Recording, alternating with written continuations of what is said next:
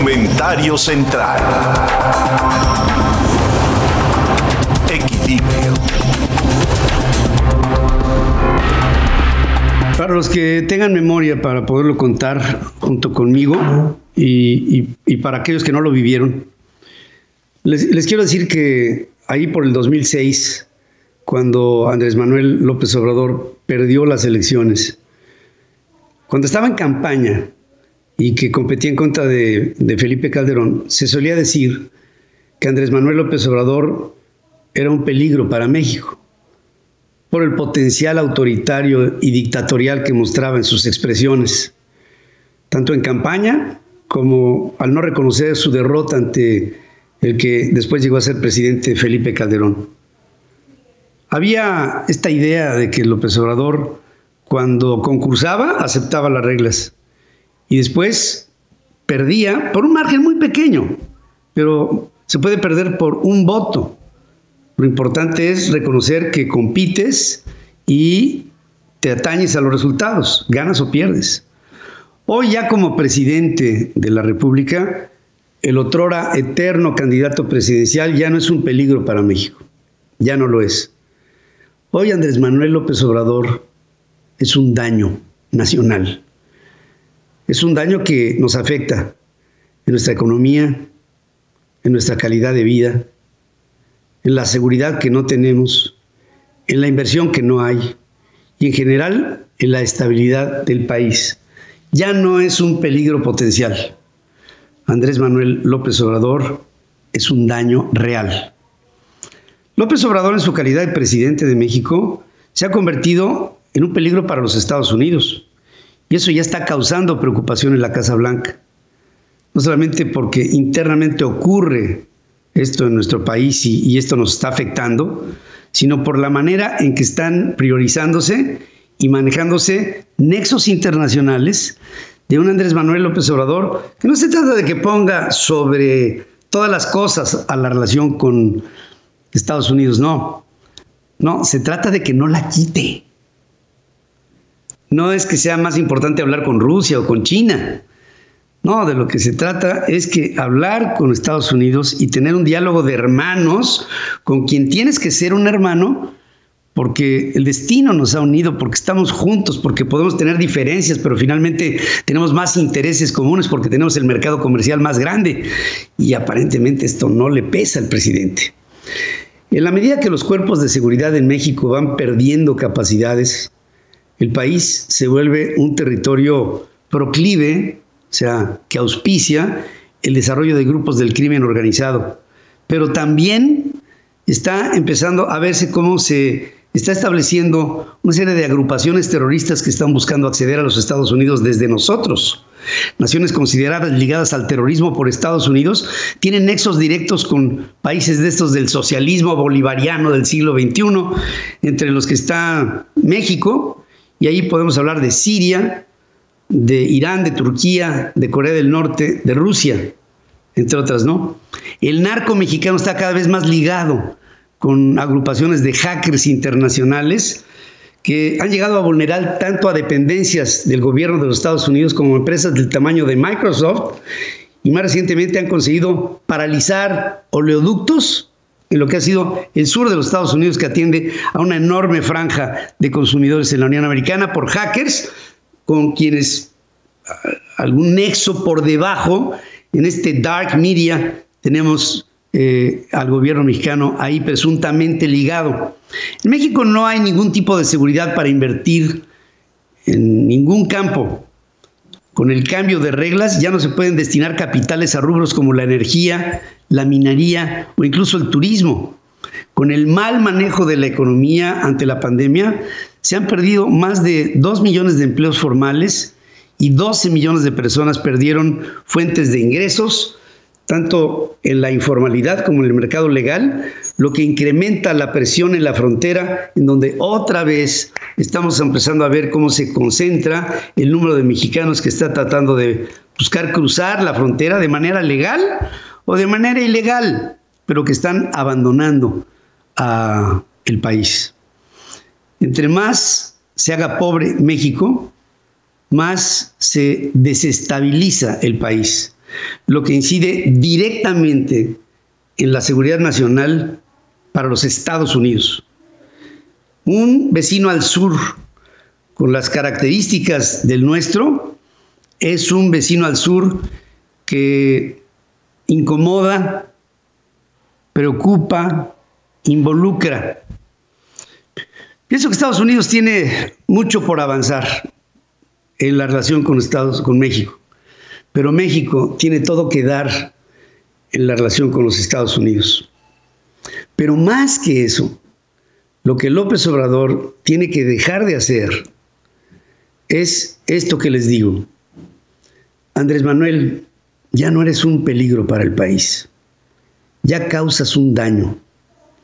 Esto nos preocupa, lo que aparentemente a ti no solamente no te preocupa, sino que lo estás gozando. Yo estoy seguro que el país está al borde de reaccionar.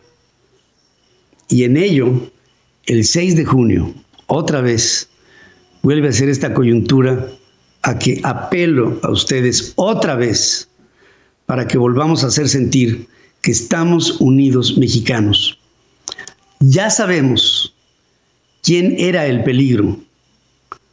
Hoy entendemos el daño.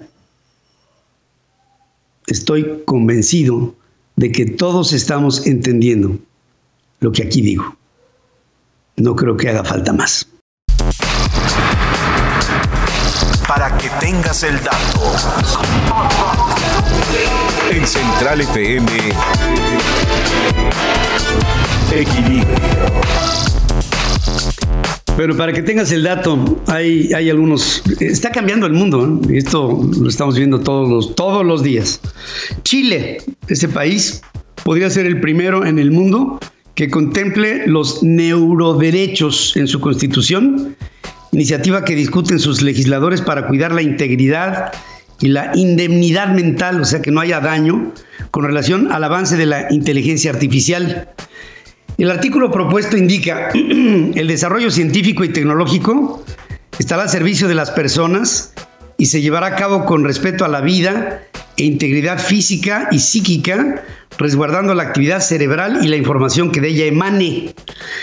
Proyectos que vinculan la mente humana con dispositivos pueden ser muy útiles si ayudan a personas con discapacidad a interactuar, pero también implican riesgos si no se utilizan de manera adecuada, siendo esto la razón de esta iniciativa. Expertos señalan que lo establecido en esta reforma constitucional es el derecho a la indemnidad de la mente para que el cerebro no pueda ser intervenido sin un consentimiento expreso, sin resguardar su autonomía. Para que tengas el dato. Fíjense ustedes qué sofisticado y qué hermoso el que haya esta separación entre el hombre y la máquina el pensamiento puro del hombre y lo que podría ser un procesamiento a través de algoritmos y de ecuaciones y de matrices, para que tengas el dato. Para que tengas el dato, el ingeniero bioquímico español o la ingeniero bioquímico español Judith Giró de la Universidad de California ha dicho que la inteligencia artificial permite observar lo que la inteligencia humana no es capaz de ver. Este científico de solamente 24 años de edad ganó el galardón The James Dyson Award por la invención de un dispositivo biomédico basado en inteligencia artificial que permite a las mujeres realizarse una prueba precoz de cáncer de mama con una muestra de orina. Este invento lo denominó The Blue Box, la caja azul, con un funcionamiento sencillo, indoloro y barato, parecido al usado para hacer un test de embarazo, y se basa en la capacidad canina para detectar el cáncer a través del olfato. Esto lo consiguió creando un algoritmo para lograr distinguir la orina de personas sanas o de personas enfermas, trabajando para ello en el Hospital de Universitari de San Juan de Reus y detectar con ello el cáncer de mama metastásico para que tengas el dato. Y también para que tengas el dato, les quiero decir que astrónomos del Centro de Astrofísica de Harvard, el, el Instituto Smithsoniano de Astrofísica, modelaron espectros infrarrojos de vapor de agua del núcleo de la galaxia ultraluminosa ESO 320 G030 que emite 100 veces más energía que nuestra Vía Láctea. Y está aquí cerquita a 160 millones de años luz de distancia. Este tipo de análisis han confirmado y cuantificado procesos de canalización de material que se producen en las barras galácticas discurriendo hacia sus regiones nucleares como ocurre con esta galaxia a la que hago alusión, la ESO 320 G030. Se trata de procesos que producen profundas consecuencias, desencadenando el gas y una actividad de explosión estelar y también alimentando a un agujero negro supermasivo, volviéndolo un núcleo galáctico activo. Por lo general, adentro de una galaxia siempre hay un agujero negro. Hasta ahora se conoce poco sobre lo que sucede con este gas que cae cuando se encuentra en una gran región nuclear, pero elevando oscurimiento en torno, o sea, se hace oscuro el entorno a los núcleos, por lo que los astrónomos están basando en datos de observaciones ópticas que penetran este polvo cósmico para determinar esta forma, esta manera de formación galáctica. 100 eh, veces más luminosa que nuestra Vía Láctea. Qué grande es el universo. ¿Cuántos datos? Yo estoy seguro que muchos eh, no podemos entender esto que les estoy explicando. Lo que les quiero decir es que el misterio alrededor del universo es muy sencillo entenderlo con una fórmula, es la fórmula del todo. Creo que se llama Dios, para que tengas el dato. Una mirada a la innovación del otro lado del mundo. China está de pie. Central Asia. Con Carlos Jacome. Y estoy con, como siempre, con mi querido Carlos Jacome para hablar de Central Asia. Hemos visto en nuestro, en nuestro panorama, aquí desde Central FM Equilibrio, que Asia es, por supuesto, una parte del mundo impresionantemente importante para el destino del hombre, desde tiempos para atrás, insondables, hasta el futuro. Pero hoy el presente nos marca la necesidad de identificar, entre otras, esta China que está retando a nuestro modelo tanto democrático como económico.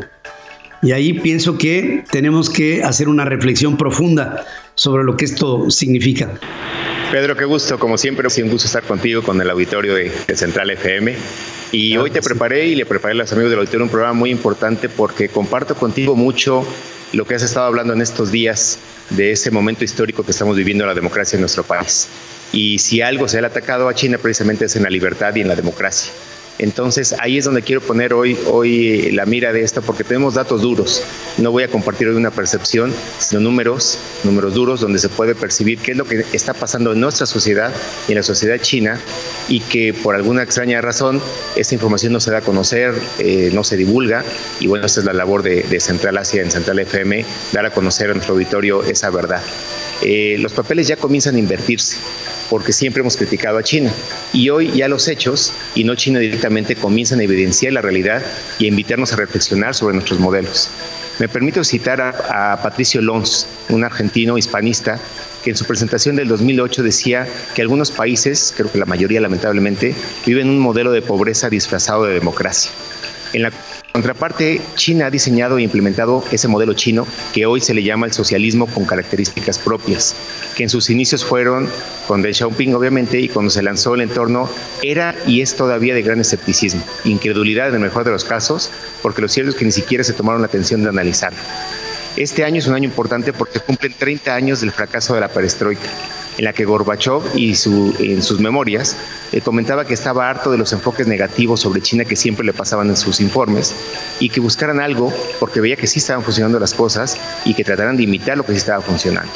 Y atención, hablo de hace 30 años, un comportamiento que no, dio resultado, fue la perestroika, ya no digamos del modelo soviético, sino la perestroika, y uno dicho por su autor, eh, Mikhail Gorbachev, dijo, por favor, díganme qué sí está funcionando en China y no solamente critiquen lo que no.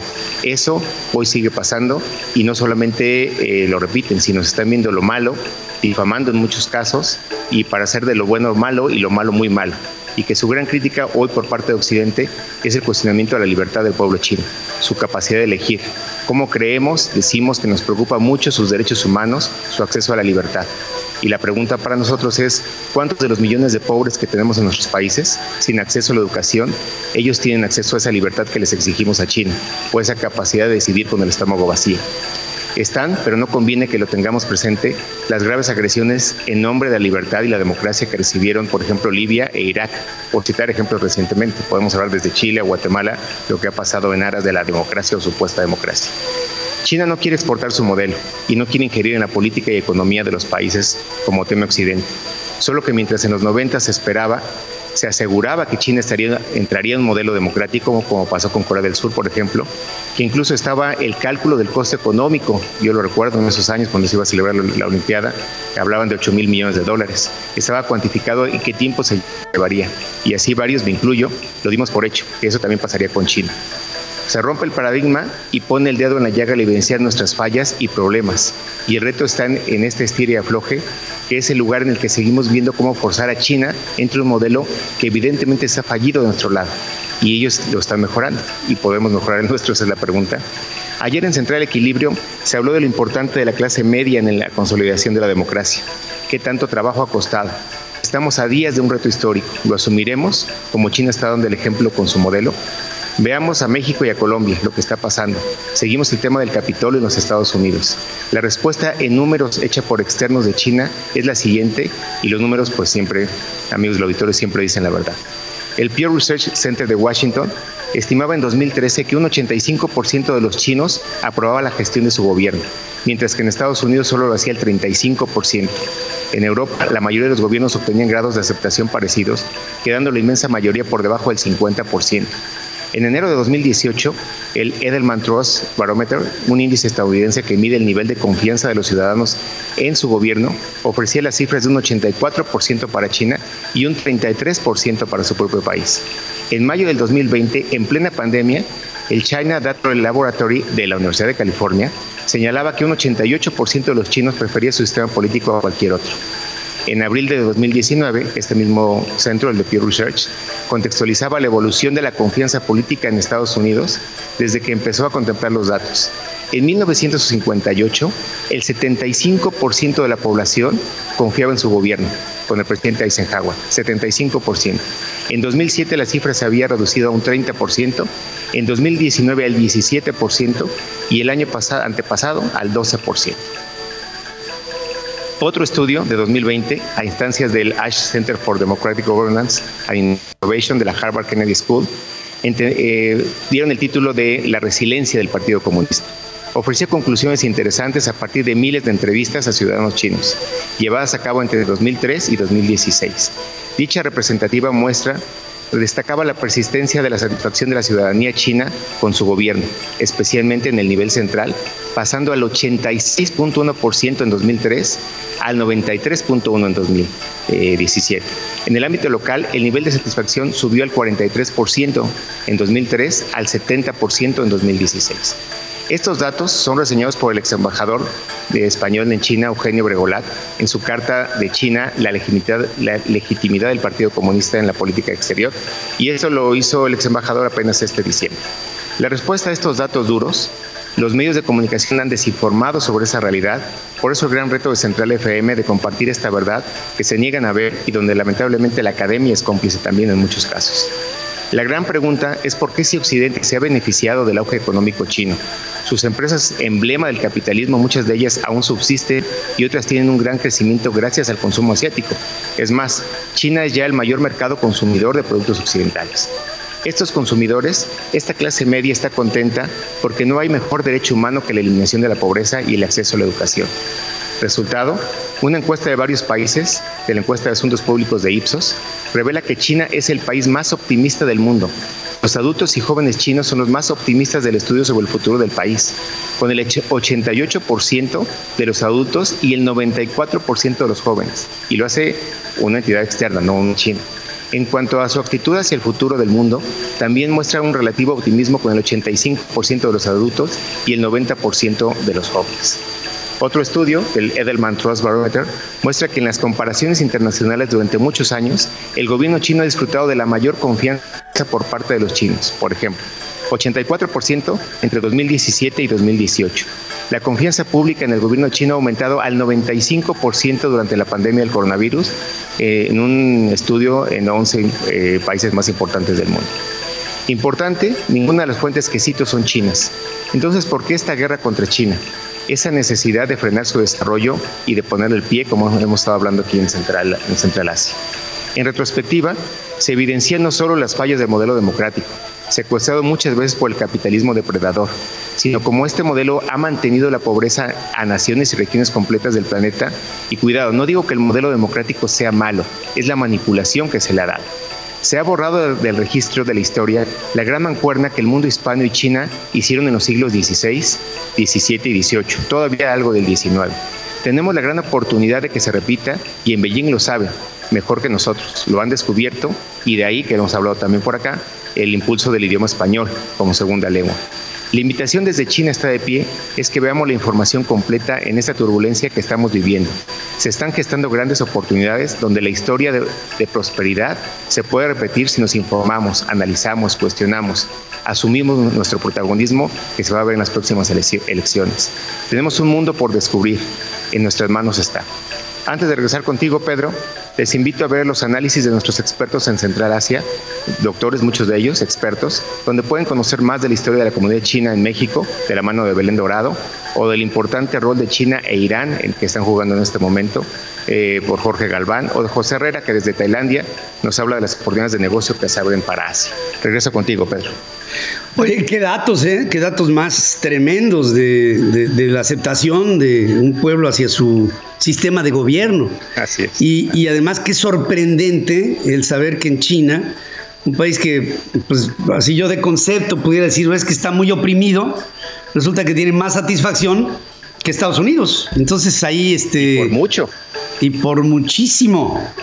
Ajá. Eh, el mundo, el mundo está, está cambiando. Y el identificar este cambio es una de las obligaciones que tenemos aquí como esquema de comunicación. Yo creo. Y quiero resaltar mucho, Pedro, si me lo permites, porque es algo que ha sido labor tuya de vida, el invitarnos a pensar, a razonar, a ese reto intelectual. Y el momento histórico, China no quiere que pongamos aquí un partido comunista mexicano, una aberración de ese tipo. Lo que está pasando con la población china es que están madurando y están asumiendo ese protagonismo.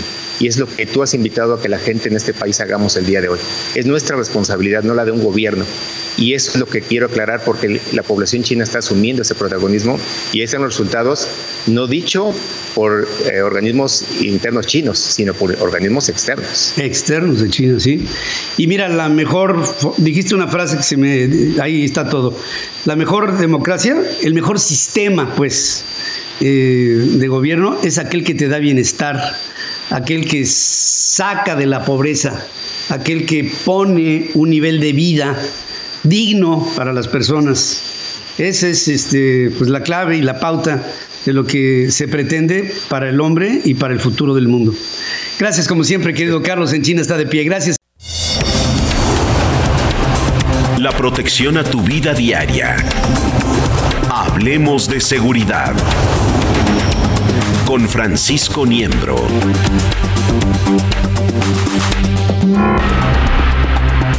Y lo que son las cosas ahora con este cambio de, modelos repetidos, de paradigmas, como se les llama, las principales eh, empresas y países en el mundo están pretendiendo invertir justamente en la digitalización para superar a la, crisis que hoy nos, está marcando una oportunidad está marcando el final de algo y el principio de una oportunidad.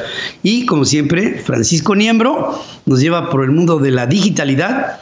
Ahora no son ciberataques, ahora es la posibilidad de que salgamos adelante justamente con la tecnificación. Y te saludo esta mañana, querido Francisco, ¿cómo estás? Buenos días. Querido Pedro, muy buenos días. Un saludo a ti y al auditorio. Y sí, en efecto, debido a la crisis que nos generó el COVID-19, esto ha ocasionado que el sector empresarial pues considere un cambio, como tú decías, de paradigma, por lo que seguramente un gran número de compañías de todo el mundo y de diferentes sectores se hayan visto obligados a transformar sus modelos de negocio.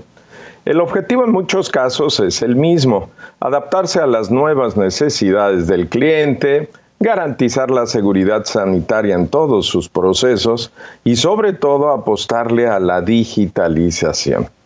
Las nuevas tecnologías han sido el lazo de unión entre las empresas y sus clientes, aun cuando las medidas de distanciamiento eran muy restrictivas. Teniendo en cuenta este contexto, cada vez más compañías se preguntan cómo enfocar su proceso de cambio para adaptarse a este nuevo entorno. Para responder a esta cuestión, los expertos de Nubix Consulting presentan cinco cambios que son los más demandados a nivel global por las empresas que desean transformar su modelo de negocio y adaptarlo a lo que hoy llamamos nueva normalidad. El primer elemento es la apuesta por el comercio electrónico. Con las medidas de confinamiento, pues muchas empresas tuvieron que reinventar sus modelos de negocio y llevar sus ventas físicas al comercio electrónico. Y como ejemplo podemos mencionar que durante la pasada campaña navideña, las ventas en línea en todo el mundo crecieron un 50% con respecto al año anterior. Según el estudio hecho por empresas especializadas en el tema, estas cifras implican que si un negocio no tiene un servicio de comercio electrónico, puede perder un nicho de ventas bastante importante. Aumento en los niveles de ciberseguridad. La pandemia ha obligado a muchas empresas, sobre todo pequeñas, a digitalizarse para poder hacer negocios y estar en contacto con sus clientes habituales.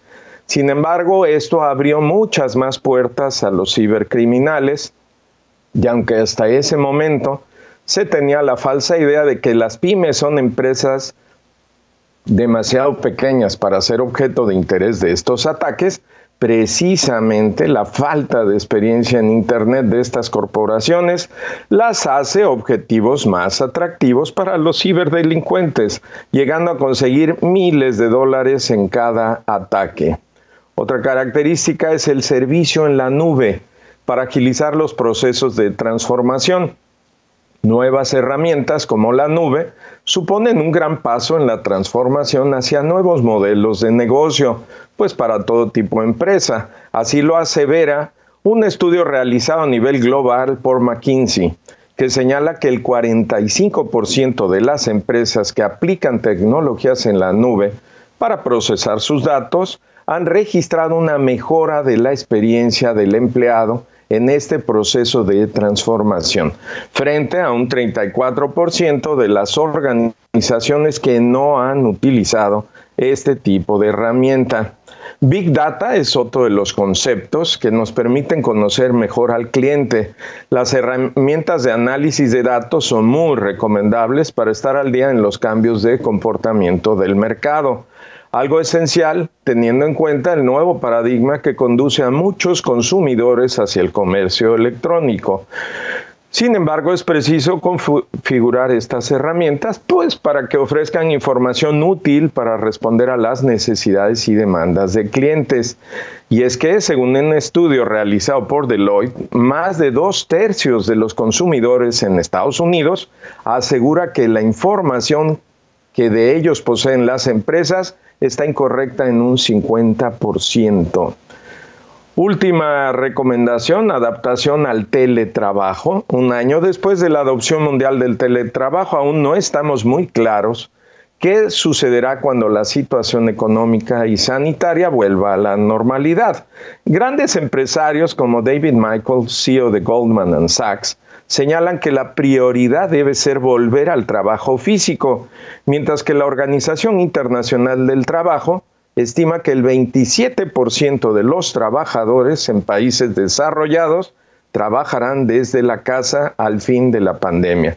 Lo que sí es cierto es que el teletrabajo seguirá siendo la norma en muchos sectores, al menos en el corto plazo, por lo que muchas empresas se siguen preguntando cómo adaptarse de la mejor manera. Pedro, existen muchas formas de aplicar procesos de transformación de negocios gracias desde luego a la tecnología. Pero lo más importante para lograr este objetivo es que las empresas amplíen su perspectiva de la cultura corporativa y sean más receptivos a los cambios. En este sentido, la ayuda de profesionales y servicios especializados se vuelve muy necesaria. Y desde luego, para el caso mexicano, se debe contar con certidumbre jurídica para poder mantener la operación de las empresas y su crecimiento. De otra suerte, esto no sería posible. Eso es cuanto, Pedro. Gracias, pues es, justamente el ejercicio de, de la ley y del Estado de Derecho y de la protección, que esto pues es un marco referencial que debe de ser proporcionado por el Estado mexicano ante estos nuevos tiempos. Yo, yo recuerdo, Francisco, hace algunos años cuando vino el error de diciembre, que, que el secretario particular del presidente de la República en Los Pinos no tenía computadora. 1900, diciembre de 1994. Fíjate de lo que estamos hablando. O sea, de ese tiempo a la fecha, este es otro mundo. El, mundo ha cambiado totalmente.